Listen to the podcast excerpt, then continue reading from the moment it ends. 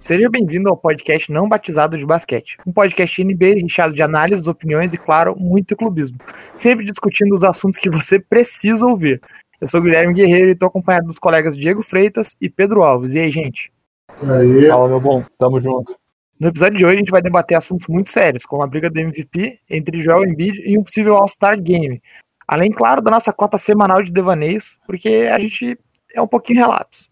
Começando então por um assunto que a gente tinha tocado levemente no episódio anterior, no nosso primeiro episódio, que é a corrida do MVP.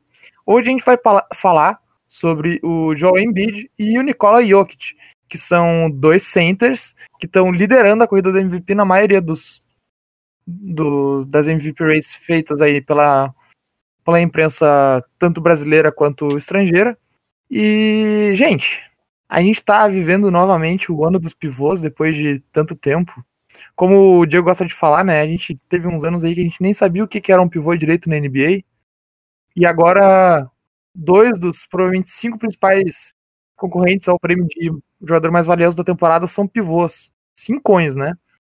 Bom, é, é, é, é, é, louco pensar nisso, né? Porque se a gente parar pra pensar, o último cara, assim, que você fala assim, ah, um cincão, um cincão mesmo que ganhou o prêmio foi o, o Shaq, né? Lá na, na virada dos anos 2000. Aí, nesse período aí teve o Tim Duncan, teve o, o, Kevin Garnett, né? Talvez o último cara que você fala assim, ah, dá pra chamar de Big mesmo, o Novitsky, né?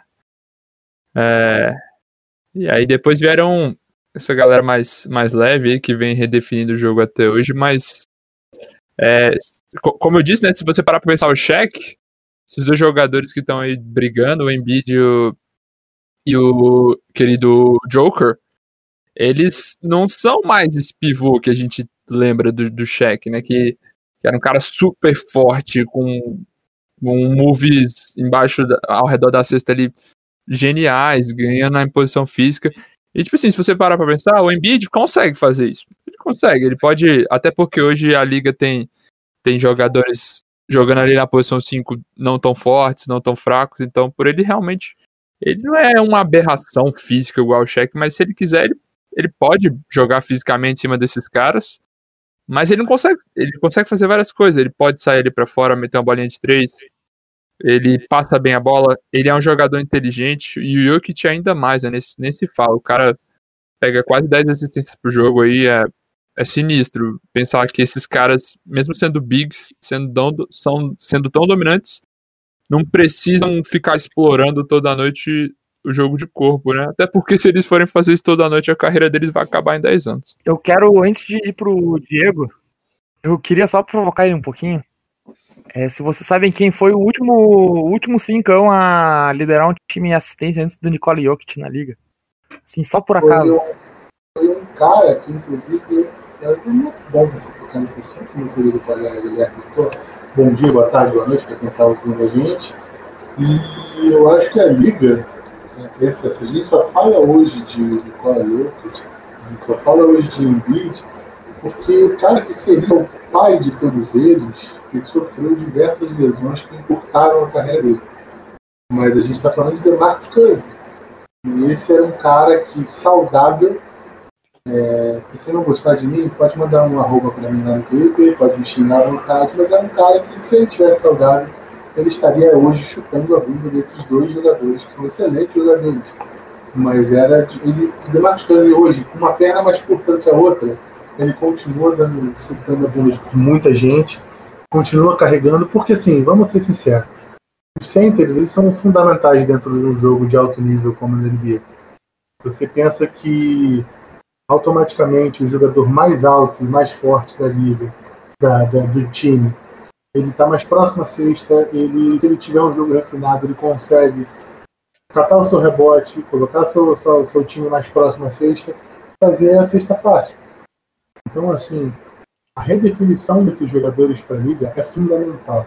A gente passou um período pós-Golden State que tentaram aniquilar os bigs, eles passaram pelo processo de refinamento, eles passaram a ficar mais atléticos, passaram a ficar mais é, mais, mais velozes, passaram a meter bola para poder se encaixar dentro do jogo. Mas eles estão aí. Eles, estão mais vivos do que nunca. É muito legal você ver um jogador tão inteligente, com um QI tão, tão avançado como o, o Jordan jogando, e você vê um cara de tanta. De, de, te lembra os pivôs dos anos 90, né? O físico, que é o, o, o conseguir botar a bola ali onde ele quer e fazer o jogo rodar. Mas assim, a gente sabe que infelizmente no final das contas esses caras acabam sofrendo muito fisicamente e para concorrer ao MVP vai ser muito difícil.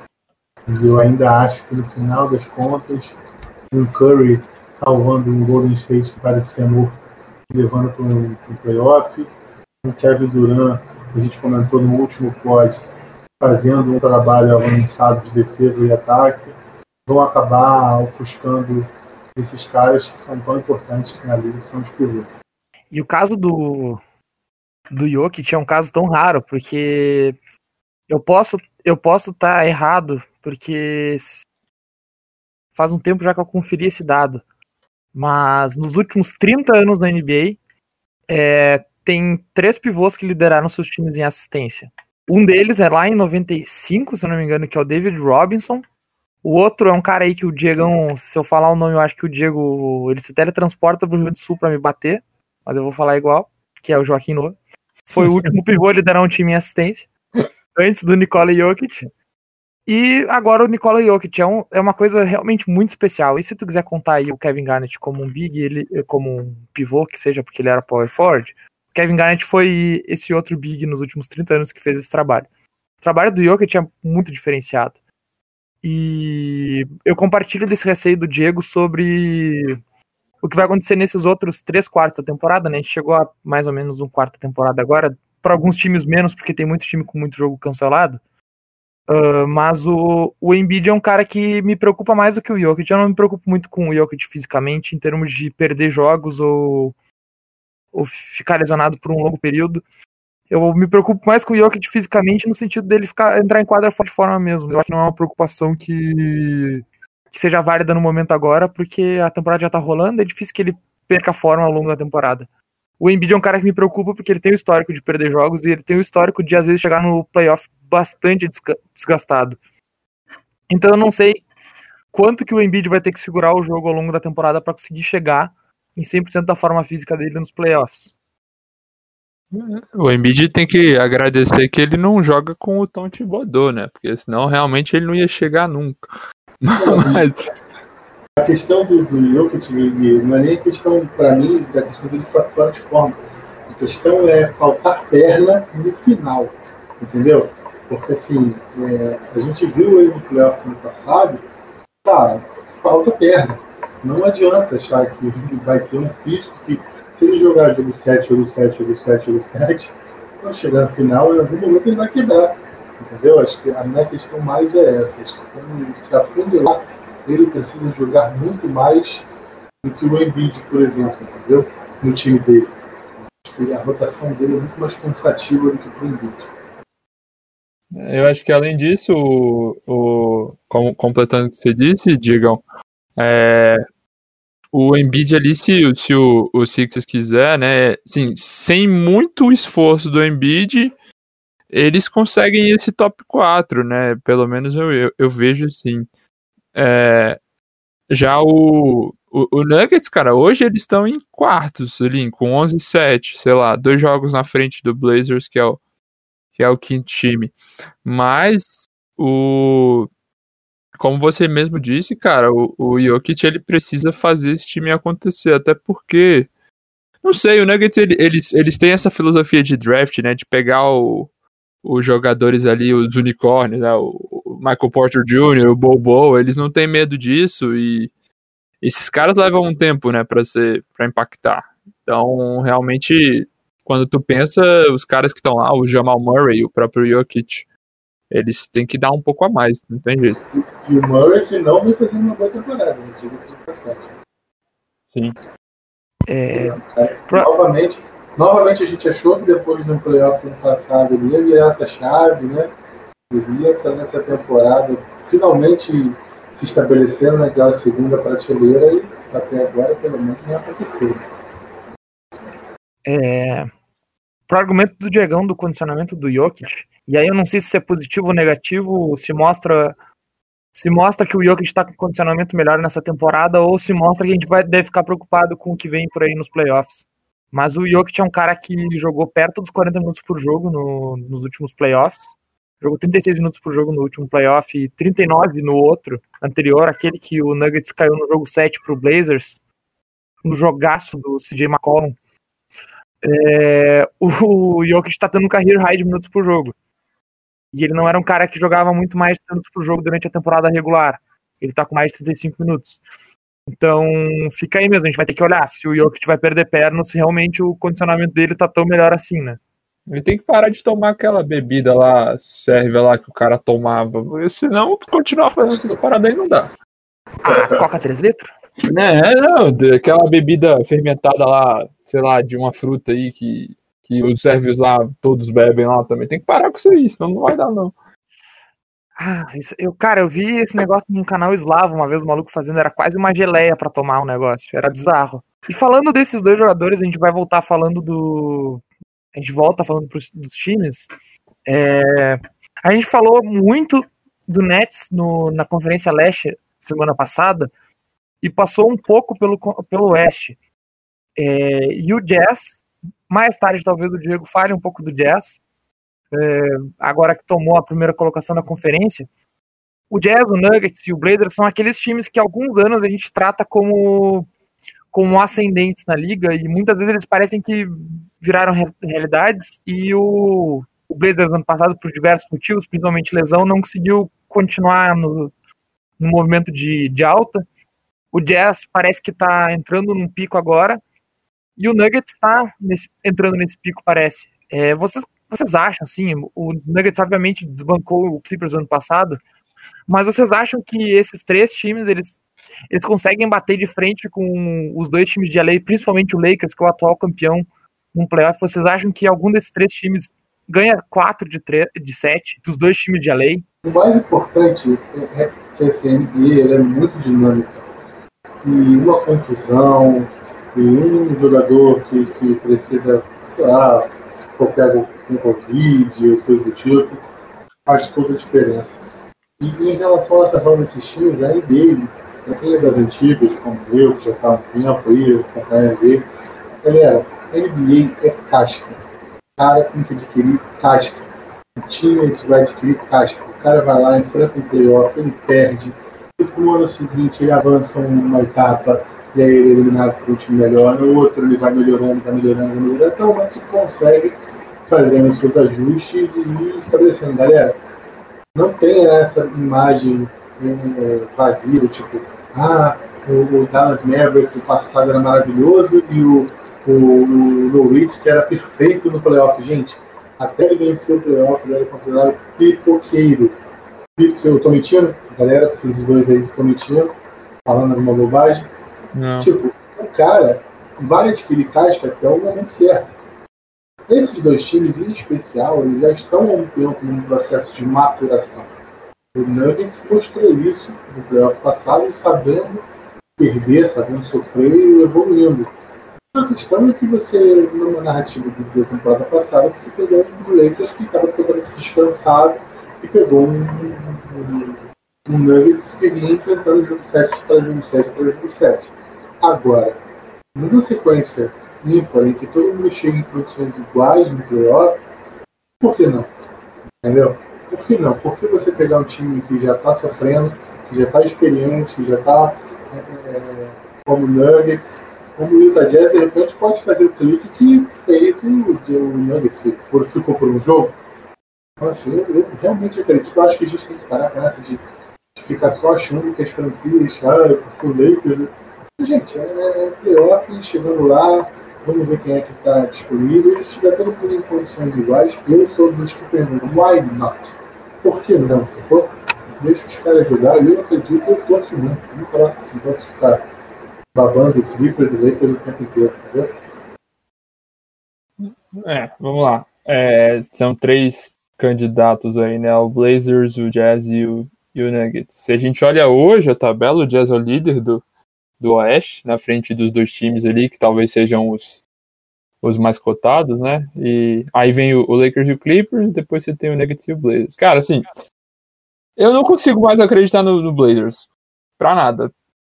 Sei lá, é, é, o que eu acho, saca? Hum, o Lillard, eu já fui o tipo de pessoa que, assim como o Diego tava falando aí do Novitz, já fui o tipo de pessoa que, que falava que o Lillard era, era meio pipoqueiro e tal, mas assim, não consigo mais falar isso depois desses dois últimos playoffs do cara aí, foram sinistros. Mas ainda assim, cara, falta alguma coisa pra esse time. E, tipo, não vai ser trazendo um Carmelo Anthony que você vai arrumar isso, saca? Também, e eu não sei como arrumar. Não, não sei, não vejo como. Ah, o Jazz, é, eu adoro o Queen Snyder. Eu acho ele muito pica, cara. Tipo, ele é muito bom. Muito bom mesmo. E, e é louco, porque ele entra ano e sai ano, sempre tem uma, uma coisa diferente no Jazz, assim, tipo, ele acaba perdendo um jogador que, que às vezes nem era o cara, né? Mas assim, fazia diferença. Aí tem que dar um outro jeito para cara da equipe jogar. E ele sempre está mantendo o time pelo menos nessa quarta colocação, é quarta colocação, quinta colocação do, do Oeste. É, ele já perdeu o, o Gordon Hayward, eles acharam um, um Donovan Mitchell. Aí o, quando o Gobert entrou na liga ainda, que comia um banco lá pro, pro, pro Cantor, né? Que, óbvio, ele não, não tinha ainda. Não estava pronto para jogar, eles acharam, prepararam o Gobert. Eu acho que é um, é um técnico sensacional, cara, mas assim. É, não sei, falta alguma coisa. Falta um, um, Parece que assim, esse time precisa de um, de um, de um cara chamar essa responsabilidade. Pelo menos eu sinto isso apesar de, ser um time que realmente está pegando uma casca muito, muito boa, como, como o Diego veio falando, uh, concordo, concordo bastante. Você tem que estar tá lá várias vezes para você e, pensando em ganhar, né? Não, não adianta. Ah, cheguei aqui esse ano, vou ganhar tudo de uma vez. Não é assim. Desse, desses caras aí, eu acho que o, o Nuggets é quem mais enche meus olhos, porque eu, eu cheguei a citar eles têm esses unicórnios, cara, que, tipo, é, hoje é o, o Jokic e vai continuar sendo por muitos anos, eu creio, mas eles não se importam em abrir mão de, sei lá, ter um jogador de rotação mais consistente para ter um cara ali, mano, que pode ter um tanto absurdo. É um Michael Porter Jr. da vida, um, um Bobo da vida. E não, para, eu acho para, que. Tipo, assim, não, não, não. Não, Bobo não. Pelo amor de Deus, faz comigo, não, cara. Não, assim, não tô dizendo que vai ser, mas assim, é o. Não, bom, não, cara. Se o seu argumento é tão bom, cara, eu tava pô, cara. Você tava tão perfeito, você tava, pô, cara, você tava quase tirando 10, cara. Aí tu joga um bom bom à toa, cara. Ai, cara. De repente, assim, é, é, é o projeto, é o projeto, não tem jeito. Tem que ter o projeto. Aqui, cara, dois varetas de, de, de, de, porra, de cortina, cara. Pelo amor de Deus, cara. Não, eu vou. Pelo amor de Deus. Galera, a gente. Só para só contextualizar, esse, esse projeto começou, o nosso projeto podcast começou através do nosso grupo, do LBI da Massa, enfim, depois a gente vai falar com mais calma. Mas um, quem do grupo falou que o Bobó arremessando parece uma catapulta do. o Edson falou isso.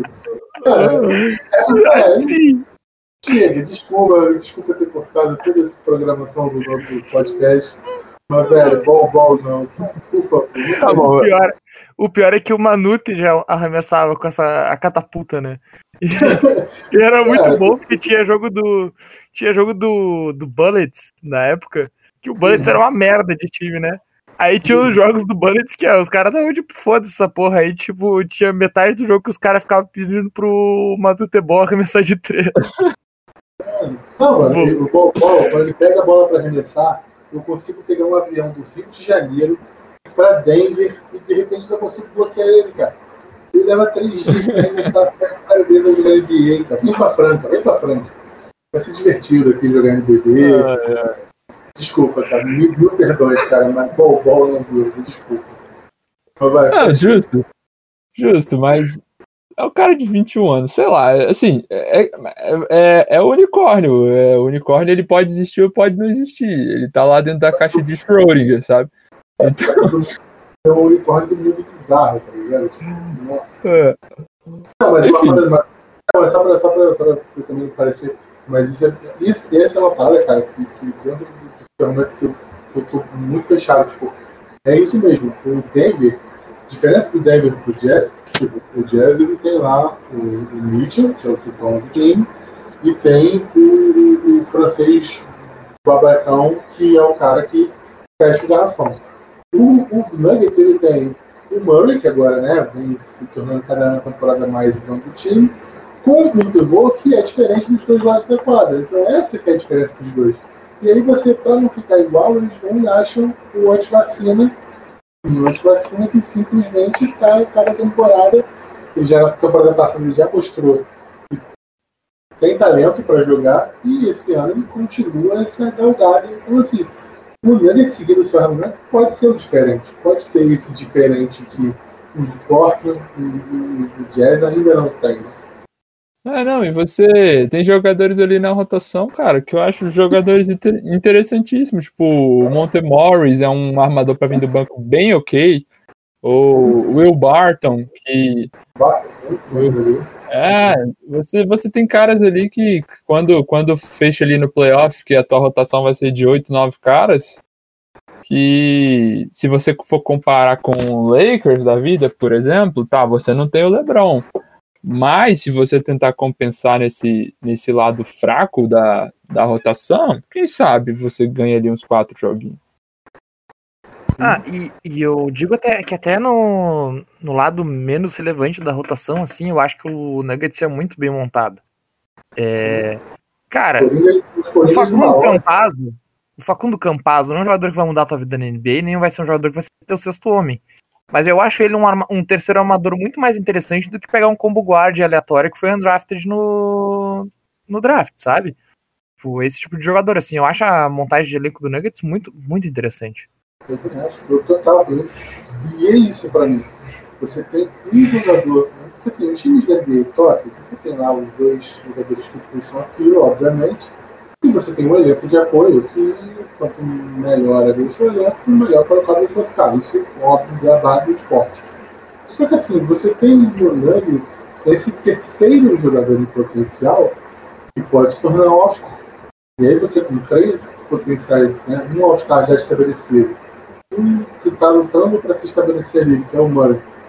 E você podendo ter um terceiro, cara, é, é, é puxado, velho. Que já, aí você já está brincando com uma, uma parada seríssima.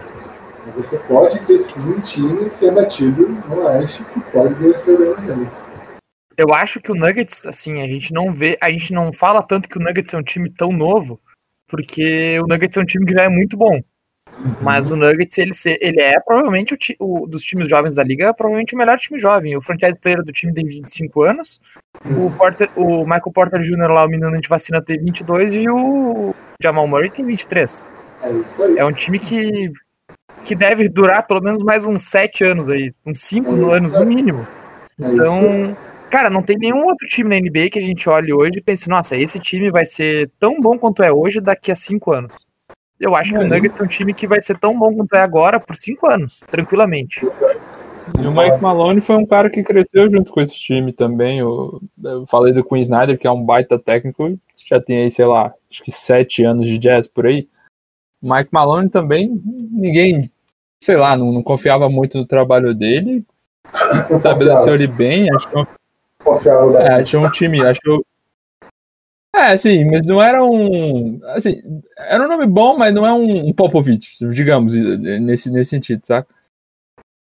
E aí. Se eu não me engano, o Malone foi demitido do Kings em oitavo lugar do Oeste e o Kings nunca mais foi, teve perto de pegar o oitavo lugar depois disso.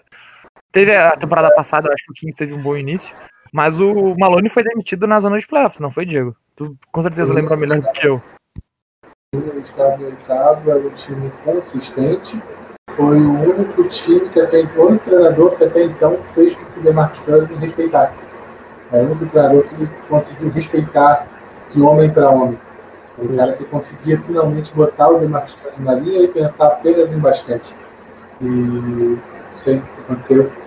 15. Vamos passar para o próximo. A gente fala do 15 semana que vem. Relaxa, tu tem toda a semana para treinar teu luto, Diego. Que felicidade. E do. Falando assim do. Do Embiid. A gente falou temporada, uh, semana passada. É, eu vejo o Sixers como um time que pode bater o, o Nets, assim. Acho que pelo. Talvez pelo encaixe de jogo, eu acho que o, o Nets vai ter muita dificuldade de, de parar o Embiid se o Embiid chegar saudável no playoff. Que aí é outro si gigante também. Uh, o Diego, semana passada, já tinha falado que ele acha que nenhum time do leste consegue bater o, o Nets em sete jogos. É, eu acho que o, o Celtics e o, e o Sixers provavelmente são esses dois times, mas o Celtics já não é. O Celtics já tá longe de ser um time tão em ascensão assim. Eu acho que o Celtics já é um contender da, da conferência há uns bons, bons 3, 4 anos, então acho que é outra, outra discussão. É, eu vejo eu vejo o Embiid com possibilidade de levar esse MVP. E eu vejo o Sixers com possibilidade de levar o leste, assim. Eu não sei vocês. É, o, o DeAndre Jordan tá uma naba, né, mano? É inacreditável. O cara caiu muito, velho. Muito, muito, muito. E se encaixar o jogo ali em cima dele, não tem o que fazer, né? Você não tem mais o Jared Allen, já, já foi. Teve que dar ele para trazer o, o Harden.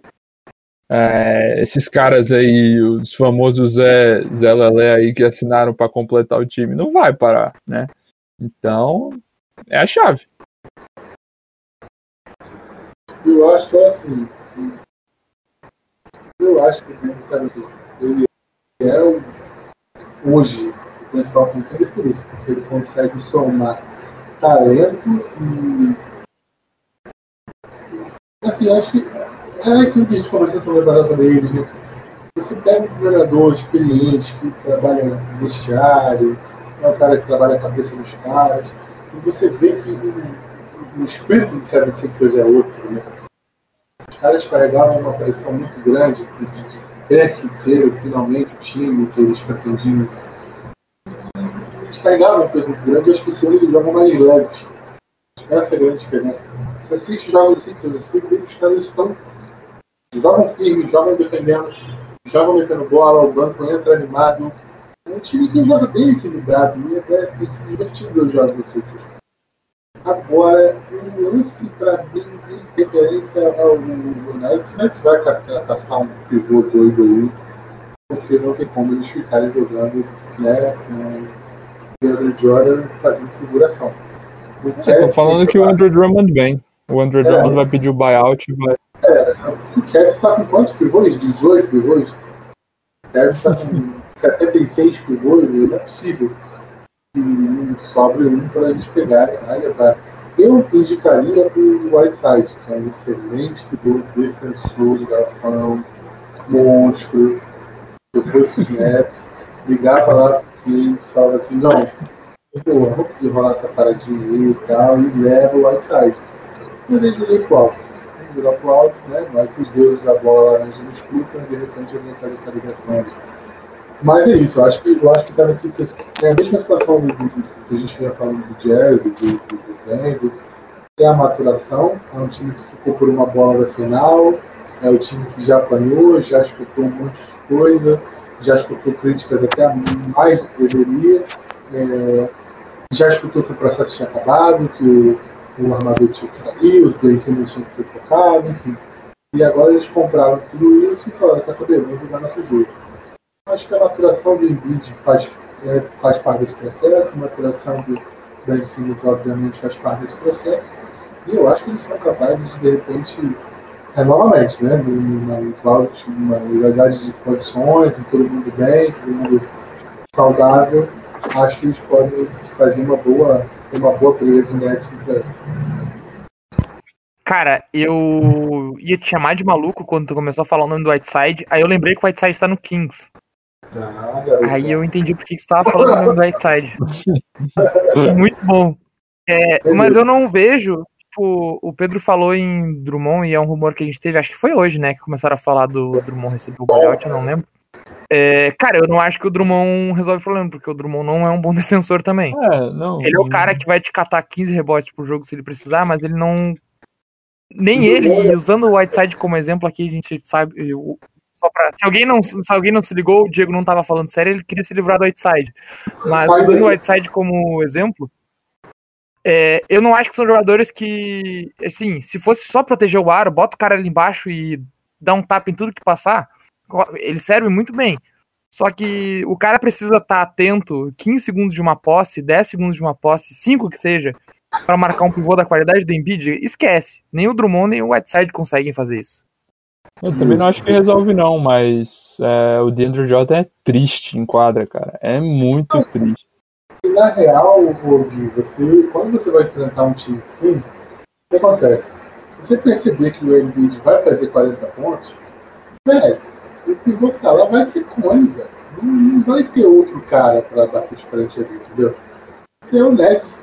Você vai botar um pivô lá embaixo pra ficar fazendo falta nele, o Embiid pra tentar segurar ele nas faltas. Aí você vai fazer rotação com todo mundo. Na real, você não vai trocar soco com ele, entendeu? Na real, você vai fazer 200 pontos e vai obrigar o cara a não jogar mais embaixo. Então, assim, acho eu entendo o que você está falando, mas quando você está falando de Nets, essa, é, é essa a minha pera com Nets. Porque você tem dois caras que vão meter bônus 3 em qualquer momento do jogo, entendeu? E, e, aí a gente volta lá no início do nosso pod falando da questão da importância dos pivôs. O que mata a existência deles no jogo de alto nível é isso. Quando você pega um time como o Nets, o Embiid vai lá, vai se posicionar, vai cruzar a quadra, vai parar, vai virar, e quando virar vai receber essa bola, vai gastar o tempo, pá, pá. Aí o Barba pega, pega o rebote, sai, chuta a bola de três, mete bola de três. Aí a mesma coisa volta, segura, prende, dá a bola nele. Quando ele for girar, dois pontos. Sai rápido, três pontos de dura. Aí você vai somando. Quem vale mais? Três ou dois? E essa que é a grande função, entendeu? Então, contra o Nets, o, o Nets não vai se preocupar com isso. Pode, pode ficar tranquilo com isso. Acho que a gente já falou. É, antes, né? Acho que o, Diego citou o LeBron e, e Duran, etc. Eu acho que esses são outros jogadores que a gente podia, poderia pensar como candidatos ao MVP. É, e eu já falei semana passada também, eu acho que o, o Duran é minha pique de MVP para esse ano. É, o Pedro não estava na edição da semana passada. Pedro, tu tem alguma pique de MVP assim? É. Já que a gente estava é. discutindo o tema agora, né? Eu escutei o programa da semana passada, eu lembro bem vocês falando disso. Mas assim, é, não, eu acho que não muito difícil fugir desses quatro caras aí, né? Os dois pivôs o LeBron ou o Duran. Mas assim, se, se eu fosse obrigado a botar um, um quinto ou um sexto cara aí, eu nem. Eu acho muito distante, mas assim, eu traria talvez o, um dos dois caras lá do Clippers, né? O, no momento o Kawhi, né? Mas assim, o Kawhi ou o Paul George. Oi? O menino Lazaia não? Luca Doncic? Mas o, o, Mavericks não tá jogando pro, o suficiente pro Doncic estar na conversa, eu acho. Posso falar qual Pode. Posso, posso ser bem sincero? A culpa ele come lasanha demais. Não, não, vou te falar que nem é. Acho que ele até trocou. Acho que ele tá com o biscoito fechado agora pra falar. O lance dele não é esse. O problema do Luca Doncic se chama Russell Westbrook. Entenda o meu raciocínio. O, o pior MVP da história da NBA moderna, que é o Russell Westbrook, ele destruiu a importância do triplo double dele. Hoje dia ninguém se importa do triplo duplo. Na época dele, nossa, cada triplo duplo, meu Deus, a galera parecia que deu um infarto. Nossa, ele pegou um rebote, faltando 30 segundos, todos os pivôs do, do, do OKC saíram da frente, ele pegou um rebote, ele fez o triplo duplo. E aí quando chegou no playoff, ele foi tão humilhado no playoff, galera viu assim, mano, ele, ele, ele é isso tudo, né? Caraca, acho que não importa o que não é tão importante assim, sacou? Então, meio que hoje, o lutador faz triplo duplo praticamente todo jogo. E o cara, tipo, ele já bateu todos os recordes, ele empatou com o Jordan, o número de triplo duplo, o jogador mais jovem, né? Achar alcançar a marca de triplo duplo, enfim. Isso ninguém mais se importa. Ninguém dá valor a isso mais. Porque se não fosse aquele, aquele MVP, em que se deram importância para a questão do triplo duplo, vamos ser bem sincero, por isso que fez ganhar o MVP. Cara, se não fosse aquela época, o Doncic estaria imperando facilmente. Ia estar todo mundo babando o ovo, falando, nossa, que maravilhoso. Caraca, o cara faz tudo pelo jogo, que importante, mas agora ninguém vai se importa. Eles viram que isso não é tão importante, justamente como você falou. Como o time dele não está jogando tão bem, não acaba abafando ainda mais. Mas, cara, fazer o que ele faz, ele ainda não caiu, velho. Todo mundo achou que ele ia cair de produção. Ah, não, o primeiro vai cair de produção. O primeiro, ah, não, o próprio ele vai cair de produção. Ah, mas agora vou aprender a marcar ele, velho. E o cara continua fazendo o que ele quer, claro. Ponto.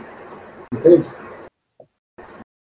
É, o, os números do, do, do Don. Eu acho assim, se você olhar o número do Don't, não só o número, mas assim, o, como ele ganha alguns jogos pro time dele. ele tem jogado como um MVP, sabe? Mas eu acho que realmente entra no que o, no que o, o a gente falou, o, principalmente o Guilherme, que o time tá lá embaixo, cara. E aí não tem muito o que fazer.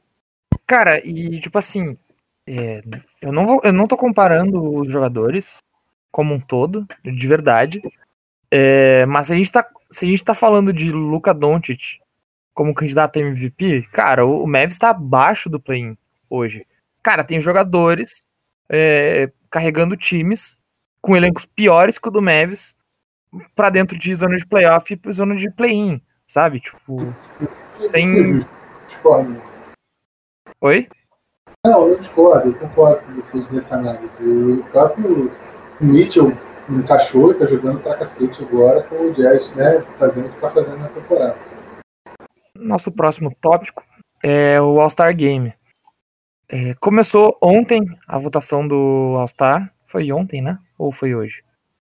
É, a votação do All-Star começou é, essa semana. E junto com a votação do All-Star veio uma discussão é, uma reportagem publicada pelo o Hoje, o Adrian Wojnarowski, o famoso, de que a NBA e a Associação dos Atletas estariam pensando em organizar um All-Star Game para março. É, o All-Star Game geralmente é na primeira ou segunda semana de fevereiro e o All-Star Game desse ano seria em março, caso ele acontecesse.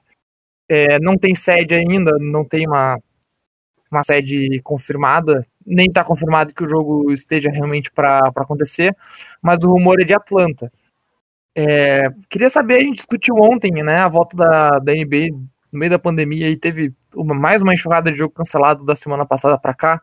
É, faz algum sentido ter um, All-Star Game hoje, nessa temporada da NBA, tipo, juntar os jogadores todo no, todos numa bolha, parar a liga, porque vai ter que parar a liga por umas duas semanas para conseguir fazer essa operação aí para ter um All-Star Game. Vocês acham que faz o mínimo sentido isso hoje? Eu acho que, assim, é, é interessante ter uma eleição de All-Star Game premiar, né, os caras, né, assim, realmente, se tá tendo jogo, pelo menos premia os caras que jogariam esse jogo, né. Mas, sei lá, eu acho que, como você falou, uh, Guilherme, o, não só os jogadores precisariam ficar um tempo assim mais separados, né? Também o você vai ter que ter algum tipo de staff ali que vai ser, sei lá, no mínimo, no mínimo assim, vamos lá, cinco vezes o número de jogadores que vão ter ali para jogar, jogando muito baixo isso. É, lá, assim, é óbvio que não é muito legal, talvez pouquíssima gente assistiria, mas sei lá, tem que dar um jeito de você pensar em chama os caras para jogar um 2K, cara, sei lá, vai faz um, um algum desafio cada um na sua casa, assim, tipo, sei lá, vai ter um torneio de três, faz cada um na quadra do seu time lá e faz uma live com os caras. Dá um jeito, cara, mas assim, eu acho que você não precisa botar esses caras juntos para jogar, sabe? Eu acho que não. Cara, eu adorei a ideia do 2K. Eu super faria um All-Star Game de NBA 2K onde cada um fosse cada um fosse si mesmo no 2K. Eu adoraria ver isso. Eu com certeza abandonaria a stream no segundo quarto, porque eu já teria ficado de saco cheio no primeiro, mas eu gostaria de ver. Não, não faz sentido esse jogo agora. Não faz sentido, inclusive, assim, já que eles estão recebendo uma temporada diferente, por que não ter atitudes diferentes, né? Deixa pra fazer esse jogo no final da temporada, entendeu? Depois de um mês, sei lá, tá uma coisa diferente, mas não faz o menor sentido você juntar os caras para comemorar. Tipo, imagina, é um jogo festivo. Os caras vão jogar para ninguém. O ginásio vazio, se não vazio com 10, 15% de público. A graça do jogo está em torno do, do, teatro, que é o jogo, né, da, da diversão, jogadores se divertindo durante a partida. Você não vai ter nada disso. Não faz o menor sentido. Não faz o menor sentido. Acho que esse jogo tinha que ser estudado uma outra possibilidade, nem que fosse, como eu falei, depois da temporada, ou você abre uma temporada que vem fazendo um grande All-Star Game no início, entendeu? Uma, tipo uma pré-temporada, uma Summer League, entendeu? Ou você abre a temporada com um jogo desse, com a galera que foi eleita esse ano, entendeu? E aí você faz no ritmo de treino, tá ligado? No ritmo de. Os caras não ficam fazendo aqueles jogos videozinhos, né? De, de jogando pelado no início do ano, na pré-temporada, que fica todo mundo usando isso para dizer, olha só, o meu jogador que foi undraft vai acabar com todo mundo, que não contra ninguém, e a gente fica se iludindo que o undraft lá de, de 2016, esse ano, esse ano ele vai vingar, hein? Ele não jogou nada, mas ele pega lá eu, vocês, faz os dois candangos e destrói a gente, e o cara, não, faz isso, pô, bota os caras pra jogar isso, enfim. Esse ano o Vanderblue vai jogar na NBA de verdade. É, tô te falando. Todo E é ano o Vanderblue diferente. Pois é, vai ter que fazer uma bolha para jogar o jogo da All-Star Game, não faz mais sentido. Não, É, a NFL, a NFL, por exemplo, né, tem o Pro Bowl, né, que seria o, o, o equivalente, né? É, e aí eles, o Pro Bowl realmente aconteceria nesse, tivesse rolado como o Super Bowl na semana que vem aconteceria nesse domingo, né? E aí eles realmente deram um jeito, né? Tipo, fizeram uma, uma parceria com, com o Madden, né? Vai ter alguns eventos online, vai ter uma série de coisas, assim, uma, uma programação, sei lá. Pô, tem que esperar pra ver, né? Se vai ter adesão, mas enfim. É, se- é uma maneira de você continuar con- condecorando os caras, né? Pelo, pela temporada que eles tiveram, mantém a seleção. E também mantém o, o, o calendário, né? Porque você realmente precisa ser. Eu acho que, que o, o principal de você, sei lá, tentar fazer um evento alternativo seria realmente dar essa semana de descanso pro, pros caras, né? Porque é muito, é muito importante isso. Exatamente. Tô contigo, é, já que a gente vai tá falando do All-Star Game, não vai ter o jogo, mas a premiação vai ter, né? A gente vai ter os All-Stars. É, queria saber os cinco titulares de cada conferência aí pra vocês. É, começa. Qual de vocês dois quiser começar? Eu falo meu por último daí. Beleza, então ó, vamos lá. Começando aqui pelo, pelo leste. O, a, a backcourt, né, os armadores, é assim, eu facilmente o Bradley Beal e aí o meu segundo escolhido aqui vai ser um cara que eu não acho que isso vai acontecer, mas tipo, eu acharia justíssimo se acontecesse, que é o Brogdon. Eu botaria o Brogdon nesse All-Star Game. Ah, até para ter um jogador do Pacers ali. Ousado. E aí o, o, o frontcourt, né, não tem muito como fugir no, no leste, acho que tem que ser Duran, Embiid e Giannis. Menção, uma mençãozinha honrosa aí pro, pro Jabá, o clubista, né, do meu querido Julius Randle. Ah, mas, assim, é, o, o, o- acho, acho que o All-Star Game acaba respingando um pouco assim como MVP no, na campanha do time, né, então realmente fica um pouco mais difícil para ele.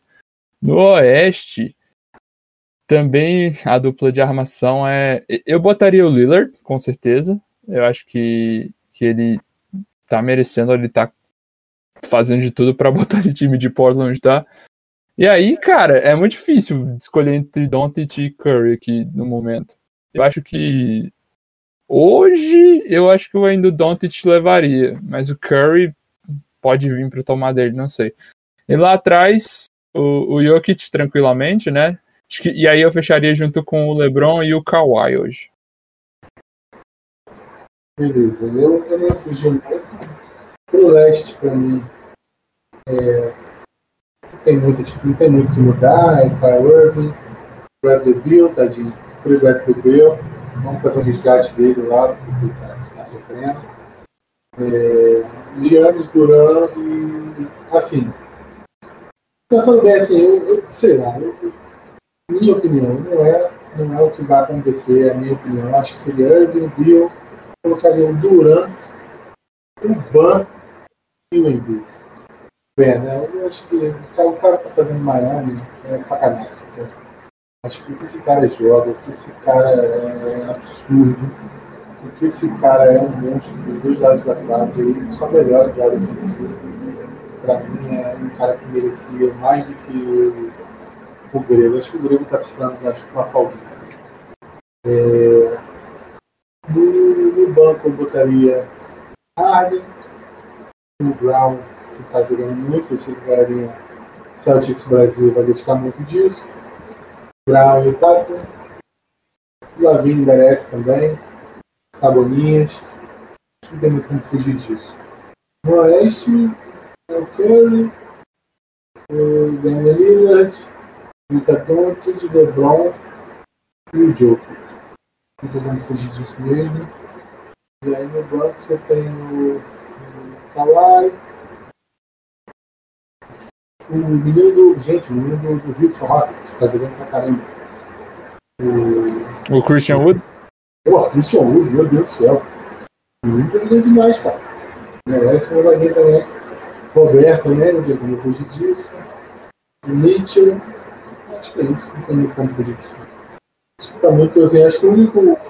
O Brian Baio, pra mim, que acho que merecia, assim, dos diferentes, assim, numa lista também, seria eu acho que ele merecia uma vaga de titular no, Leste. É. Eu não fiz reserva, o Pedro também não, mas eu gostei ah. muito que o Diegão trouxe todos os reservas que eu pensei em, em trazer o, os reservas também. É, eu botei na frontcourt do leste, na frontcourt não, na backcourt do leste, a dupla de guardas, eu botei o Bill e o Lavigne, porque sim, porque o Lavigne é All-Star no, no leste. Aceitem. a frontcourt do, do leste eu concordo com o Pedro, eu acho que não tem muito para onde correr. Eu acho que é Duran, Antetokounmpo e Embiid. Eu acho que não tem muito para onde ir ali mesmo. No Oeste eu botei Curry, Doncic, Doncic e eu sou um pouco conservador. Eu quis colocar uma frontcourt de dois forwards e um center. Então eu botei LeBron, AD, Anthony Davis e Nikola Jokic. É... Mas eu tô com o Diego aí, que eu acho que o Christian Wood deve ser um desses caras aí a receber uma chance de, de ser All-Star esse ano. Até porque a frontcourt geralmente não é tão disputada quanto a backcourt. É, eu acho que ele deve ser um cara que deve receber essa chance de ser All-Star pela primeira vez esse ano. Outro cara aí que, que talvez leve um voto aí que a gente não. Nenhum de nós votou, mas eu acho que o Mitchell, né? Eu acho que é um cara interessante também. Não foi titular de nenhum de nós, mas é interessante. E outro reserva. Eu achei, Não, só pra fechar eu achei interessantíssimo o, o Ban. O Ban realmente, cara, ele tá jogando muito. Ele, sei lá, duas primeiras, as duas primeiras semanas ali ele tava bem, mas esse, esse, último mês aí pegou no tranco de vez. Cara, ele é aquele cara que ele é um ponto diferencial mesmo. Assim, se o Miami em cima conseguir jogar, Cara, fica tranquilo que lá embaixo o maluco tá destruindo. O maluco vai pegar quem for. Essa que é o ponto. Se o Miami conseguir encaixar em cima, o rapaz lá embaixo faz um pouco de tudo. E uma coisa só para finalizar, eu acho que tem secundismo, que acho que é uma coisa que não, não me pertence, mas o Gary Fox merece uma vaguinha também. Isso sim, por alto, assim, tá? E se alguém achar que não, claramente nazista. Vai, segue? Acho que a gente já fechou a pauta do All-Star. É uma pauta que, pra gente finalizar agora, a gente já tá se encaminhando pro final do podcast. É... Falar sobre o Bradley Bill. É, o Bradley Bill dropou 47 pontos no último jogo do, do Wizards, mais uma derrota, e ele vem dropando acima dos 30 pontos todo santo jogo. Ele tá com média de 35 pontos na, na temporada. É... E tá perdendo. Muito. Só que o Bradley Beal é um cara que acabou de assinar uma extensão com tem uma extensão para ser ativada ainda. É um cara que tem mais dois anos de contrato após essa temporada.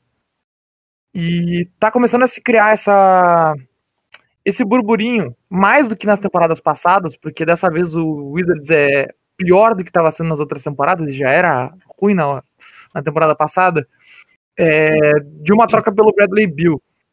É, o Diego, a gente tava conversando em off sobre isso. O Diego não acredita muito nisso aí, pelo jeito. É, queria saber de vocês o que, que vocês acham. Se vocês veem o Bill sendo trocado até a trade deadline desse ano aí. Bem, é. É muito difícil, cara. O problema é que o que eu vejo é o seguinte, ele tá num nível tão tão grande, né? Que o é difícil você parear essa troca, né? Uh, aparentemente ele não não tá com vontade, assim. Não, não, óbvio que o jogador não fica feliz quando o time dele é o último da conferência, mas, mas assim, aparentemente ele não tá completamente insatisfeito, uma situação insustentável, né? Que quando chega nesse ponto, não tem muito jeito, você vai ter que é, minimizar os danos, né? Você vai ter que aceitar ali o, o melhor possível que você conseguir para ter alguma coisa em troca, né? Parece que não é a, a situação agora, não, não, não, pelo menos ninguém disse até o momento que o, o Beal tá, tá fazendo igual o Harden fez, né? Vocês discutiram no, na semana passada. É, então, cara, o Wizards ainda tem um certo poder ali que, querendo ou não, o Westbrook não, não tá jogando quase nada, né? Digamos assim. É, ele ainda pode argumentar assim: ah, a gente se mexeu para trazer um cara para jogar com você.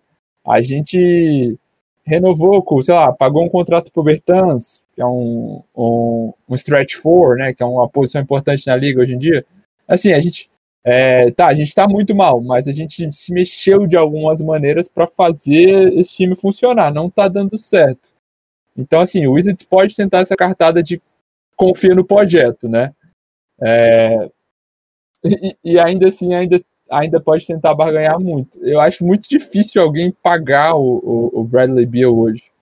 Até pelo que o Harden saiu. É óbvio que tu não vai pagar o mesmo pelo Bradley Beal do que pagou pelo Harden. Mas é, eu não consigo nem pensar num time assim que, tipo, precisaria de um Bradley Beal para mudar de um patamar absurdo, assim, saca? Não sei se vocês conseguem pensar num time. Sacramento Kings. Opa, É, porque para pra pensar, cara, é o que, o que eles precisam, um chutador. Manda bola para lá. De repente a gente encaixa um, um Bielitsa, né? Para espaçar a quadra. Perfeito, casamento perfeito. O Westbrook vai ter o chutador dele, correto? Vai ter um, um, um, um para chutar também. Perfeito, eles vão começar a ganhar, que vai ser melhor para o Washington. E o Darren Fox e o Tyrese Halliburton ganham para Bill para jogar junto. Gente, perfeito. Eu não sei por que eu não quero ver. Eu poderia ser um GM tranquilamente. Eu vou dar junto os dois times. Mas brasileira, gente, é só isso. Tipo, eu, como todos os velha guarda, já gasto já de é aquilo, é, você é um funcionário da liga, você não tem muito para onde fugir. Os caras te dão um carro de dinheiro, e você, uma vez que aceita, você faz parte do projeto ali, cara. Então, assim, ninguém está te matando, ninguém vai tomar arma na sua cabeça para você aceitar aquele de dinheiro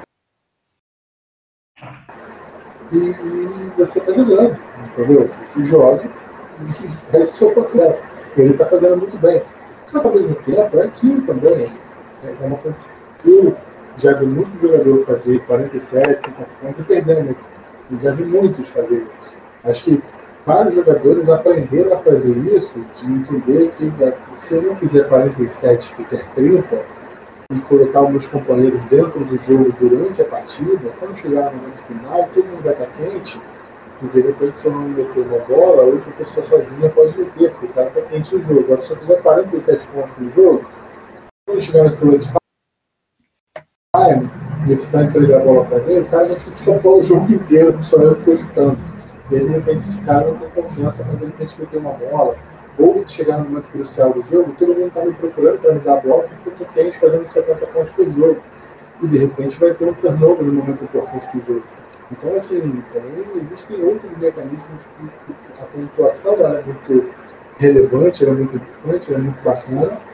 Só que quando você vai falar do basquete, da engenharia, da engenharia basquete, só fazer ponto, tá, não, não só, só fazer ponto o ponto, ele, quando ele é distribuído, ele é muito melhor aproveitado pelas equipes.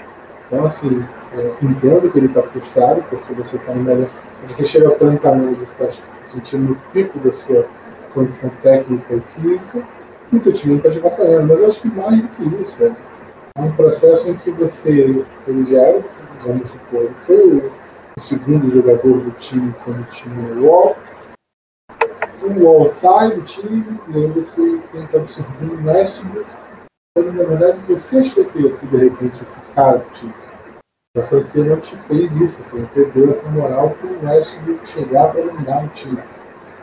Assim, acho que é mais uma questão de vestiário, é mais uma questão de falta de, de qualidade técnica, de, de como o treinador monta aquele time, do que propriamente isso. Vamos ver, vamos ver. Acho que Acho que ele não vai. A gente até conversou isso antes. Acho que não sei se ele vai ficar entre, de repente, com 30 anos, optar por ir para jogar, ganhar menos no time melhor, ou se ele vai dar esse segundo passo, que é, de repente, ir para um time mediano, mas para fazer um novo, manter essa estrutura de contrato que ele tem, que é bem boa para ele. Entendeu? É, eu acho que por isso que talvez seja importante, e nem falando se vai acontecer ou não, etc., mas às vezes é exatamente por isso que é importante para um, um jogador com esse tipo de salário ser trocado antes de antes de chegar na free agency, porque tu consegue renovar com teu novo time por um valor que tu não conseguiria ir para lá uh, como free agent. Né? Isso às vezes é muito importante, como é o caso do AD lá no Lakers, porque o Anthony Davis no Lakers não conseguiria ter esse tipo de contrato se ele fosse para lá como free agent. E nem, e nem seria um campeão da NBA, né? Porque ele só foi free agent esse ano. O, só seria free agent esse ano, né? É, eu acho que é uma situação difícil. Eu também não vejo o Bill chegando lá com seus 30 anos na free agency e deixando de receber um contrato para ir para um um contender. Eu acho que se algum contender vai pegar o Bill na free agency, vai fazer isso abrindo espaço no cap e pagando.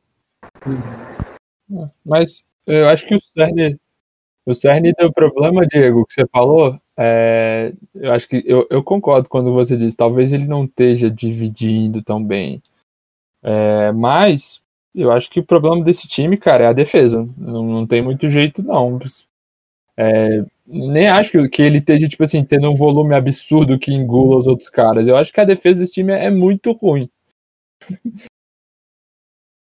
E já era ano passado, né? O, o Wizards era um time que tinha um ataque absurdo no passado, tentava fazer 140 pontos em todo mundo, todo jogo.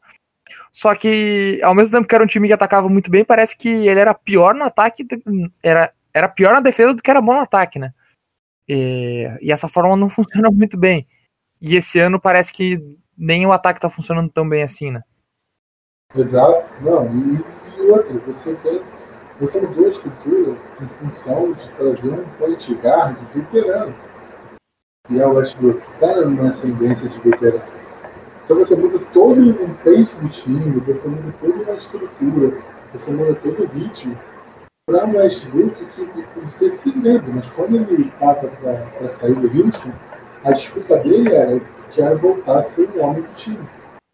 Quero voltar a ser o cara dominante do time. Quero voltar a ser o número um. E simplesmente ele vai para o Houston, ele vai para o Boston com essa condição. Então eu acho que já é errado de saída. Entende? É um processo errado de saída. Não é uma coisa construída, não é tipo, a gente tem uma estrutura legal, o Westbrook vai vir aqui para encaixar nessa estrutura. Não, não. Mudou-se todo o movimento de ataque fruto de um jogador que não é esse tudo. É muito ruim essa troca É, eu acho que, que, que, concordo quando vocês dizem que o time. Assim, é, é, é quando eu olhava esse time no papel, eu, eu, ach, eu achava que tinha como dar mais certo do que tá dando. Tipo, sei lá, um décimo lugar. É porque o Westbrook precisa de shooters, isso é claro, sabe? Ele precisa de gente para passar essa bola quando ele não consegue tacar ela lá no aro. Então, é, ele tem os shooters nesse time, mas enfim, não, por enquanto não encaixou. Né? Antes da temporada, eu achei que tranquilamente Bradley Bill e o Russell Westbrook fossem o suficiente para carregar um time para os playoffs do. pelo menos até o play-in do leste. Só que alguns times que eram bem ruins ano passado e que não tinham muita perspectiva de melhorar muito esse ano, estão é, melhores esse ano e estão jogando um basquete razoável. Então hoje, eu olho na tabela do leste e o único time que eu vejo assim, nossa, o Wizards tem condições de passar esse time na tabela é o Pistons. É o único time que eu consigo ver o Wizards ter condições de passar. e que é um time que tem mais derrotas que o, que o Wizards, inclusive o Wizards teve vários jogos cancelados e tem quatro jogos a menos do que o Pistons. Mas eu realmente não vejo o Wizards passando outro time do leste além do, do Pistons hoje. Não, Cavs, Então né? eu acho que vai. O Cavs tá em sexto. Cavs vai morrer. Cavs vai morrer. Não. Tá, vai morrer, mas é que já foi um quarta temporada, né? É, mas não cai. Time de molecada sempre cai. É o Cavs esse ano é o Grizzlies do ano passado. Um time que joga muita energia, muita força. Então você vai ver que quando chegar o momento que afunilar legal, eles começam a entregar os jogos. É, O que vai cair eu também acho, mas assim, de sexto pra décimo quarto, décimo quinto, eu não vejo isso. Eu acho que o, o Wizards. Eu acho que o Wizards, além de ser muito pior do que a gente esperava, é, a gente fala muito e o leste realmente é mais fraco que o, que o oeste. Mas os times de metade da tabela do, do leste esse ano estão muito mais, mais decentes do que se esperava que seriam, eu acho. Tem vários times nivelados. jogando melhores. Melhor do que se esperava. Eu esperava menos do Hawks, eu esperava menos do Knicks, eu esperava menos do Cavs. Até do Hornets, que está 7-11, eu esperava menos. Então a gente passa agora para um pequeno relatório semanal que o Diego trouxe aí a ideia para a gente fazer. E aí eu vou largar para vocês para darem alguns destaques positivos e negativos dos últimos sete dias, né? Desde o final de semana até aqui. Beleza. Ó, eu tenho, sei lá, acho que uns três aqui pra falar. Esse primeiro, ne- nem, é assim, é mais, são mais do que sete semanas o recorte, mas assim, eu tava, eu tava lendo hoje, jogaram aqui no grupo, vou trazer o, o, o dado, assim, eu não tô dizendo que ele é conclusivo, eu não acho que seja na verdade, mas assim, é curioso no mínimo pra se pensar que, tipo, o, o, por, a gente fala um pouquinho do Mavs, né, bem rapidinho, o Porzingis, ele jogou sete jogos nessa temporada, mais do que 25 minutos, né? E desses sete jogos, o Mavs só ganhou dois. E, enquanto isso, nos dez jogos que ele não jogou, o Mavs ganhou metade, né? E, sim, não sei se quer dizer muito, sabe? Eu, eu realmente acho que não quer dizer muito, necessariamente. Ah, mas quando, quando a gente estava falando lá sobre o, a questão do, do time do, do Mavs, enfim, é, o, o cara que era para ser a, a dupla do, do, do que é o KP, né? Ele deu uma parada no tempo. O cara não, não conseguiu chegar no próximo passo que ele precisa dar para esse time funcionar. Né? Essa é uma, uma coisa que, que não aconteceu ainda. O, aqui, uma outra coisa que, que eu acho que o LeBron tá vindo, veio muito firme nesses últimos quatro jogos. Foi sinistro. Cara, esse jogo. Aquele jogo contra o Cavs foi, foi brincadeira, cara. Sei lá. Tá maluco. ele ganhou o Kevin Hum. sozinho. Ele ganhou o Kevin Não, é bizarro. E, tipo assim, ele tá. O, o- o Lakers tá fazendo road trip, né? Porque geralmente nesse mês de janeiro era bem característico mesmo, né? Tanto dos times tanto do leste quanto do oeste, né? Eles faziam essas road trips pra aproveitar, né? Já tá do lado do outro lado do país, já, já faz um monte de jogo ali. Esse ano ainda mais, né? Por conta da, da pandemia, né? Então, nos últimos quatro jogos, né, do, do Lakers, que foram fora de casa todos, o LeBron tá com, tipo, 33 pontos de média e tipo, chutando 50, chutando 56% da quadra e 54% de três. É absurdo, saca? Isso é realmente bem absurdo. E a última que é bem, bem é bem away, realmente muito away, mas essa aqui eu vou até parafrasear o, o mano, o mano de OKC, que o, o Al Hofford, né, vulgo, vulgo Projota, entrou no BBB aí na segunda-feira e, e desde que o de- desde que ele entrou no BBB o, o, o, o, o nosso querido Thunder não perdeu, né? Foi, foi. É, ganhou na terça-feira do, do Blazers e ganhou ontem de quem que ganhou ontem? Foi do, do Suns, né? Dos jogos que são teoricamente jogos difíceis. Então, o Al Hofford barra Projota no BBB aí vai dando sorte pro, pro, pro Thunder. Show. Eu acho assim, concordo em relação ao Lebrão. O Lebrão, de fato, deu uma iluminada aí, ele tá jogando é, contra o Cavs, foi sacanagem fez. O que ele fez com o Cavs não se faz, acho que muita maldade contra o time. Ele é quase, foi quase um Diego Souza, ele quase foi para estabelecer a midweight. Meu Deus do céu, vamos ver demais. É, destacar também o. Um destaque assim, até negativo, que a gente sempre brincou e tal, mas que o Suns deu uma morrida, né? O Suns meio que não jogou, mas está fora assim, tipo, aquele away todo do, do, do, time dos caras deu uma segurada boa, acho que é uma coisa que, que é enfim, relevante.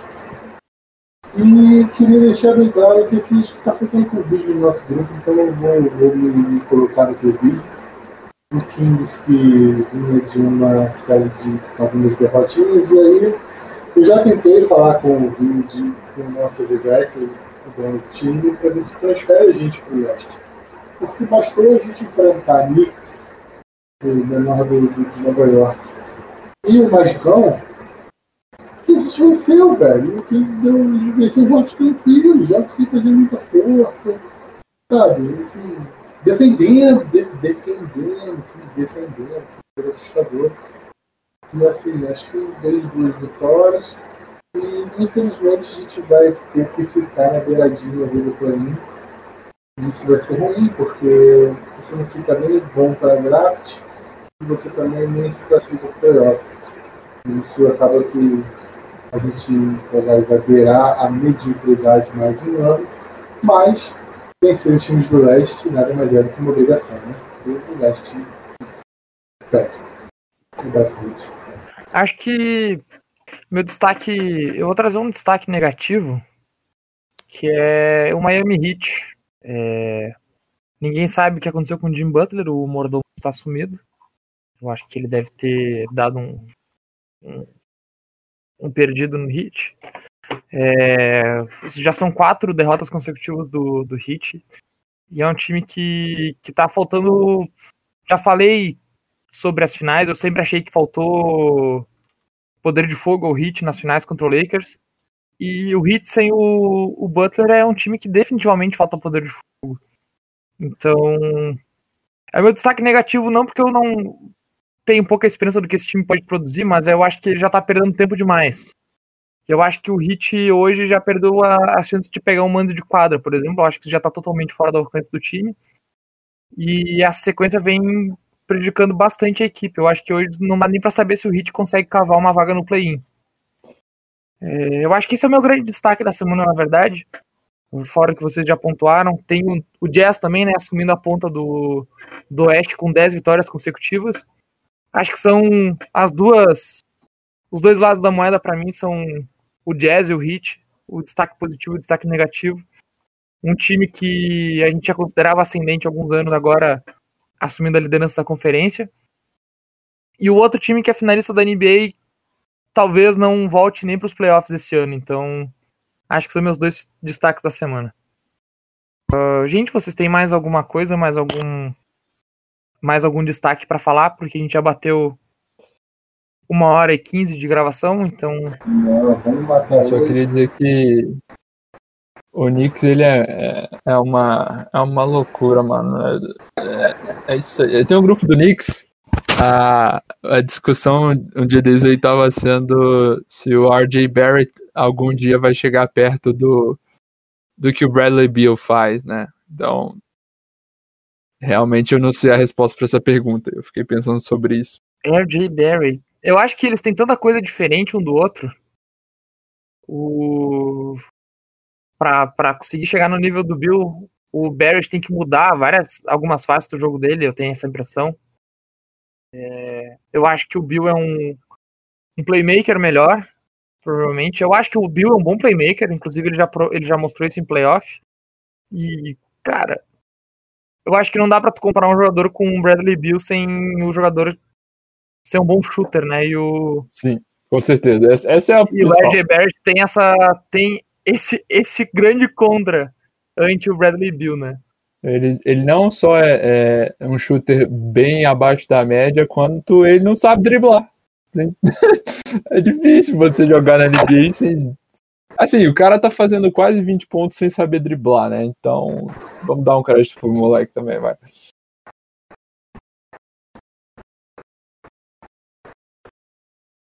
Então é isso, gente. É... Esse episódio do podcast Não Batizado de Basquete, ele vai ficando por aqui.